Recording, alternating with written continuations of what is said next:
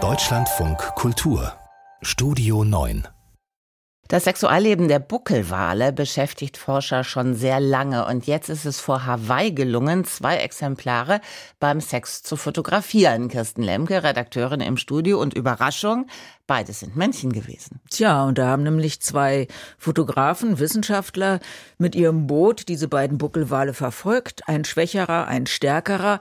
Und äh, der Schwächere wurde von dem Stärkeren quasi verfolgt. Und beide hatten einen Penis und zwar ausgeschachtet. Den verstecken sie nämlich normalerweise in der Hautfalte, weil das wahrscheinlich beim Schwimmen dann so aerodynamischer ist.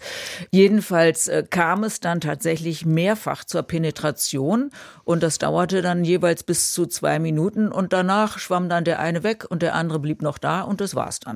Jetzt ist Homosexualität im Tierreich ja so ungewöhnlich nicht. Nee, ich habe gelesen, das gibt mindestens 1500 Arten, bei denen das schon beobachtet worden ist. Also Affen, Libellen, Libellen? Giraffen, ja, und, und, und sogar Elefanten. Also, und übrigens gibt's auch Selbstbefriedigung bei Tieren. Das hat man zum Beispiel bei Nashörnern beobachtet.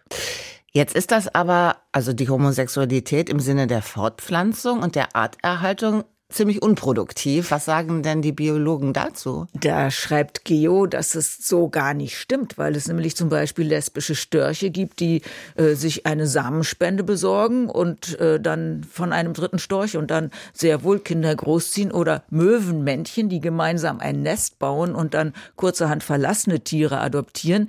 Und im Übrigen gibt es aber in der Tierwelt auch heterosexuelles Verhalten, was in nicht reproduktiven Zusammenhängen, wie das wissenschaftlich heißt, auftritt. Unterm Strich muss man sagen, vielleicht haben Tiere einfach Spaß am Sex. Warum nicht? Buckelwale zum Beispiel.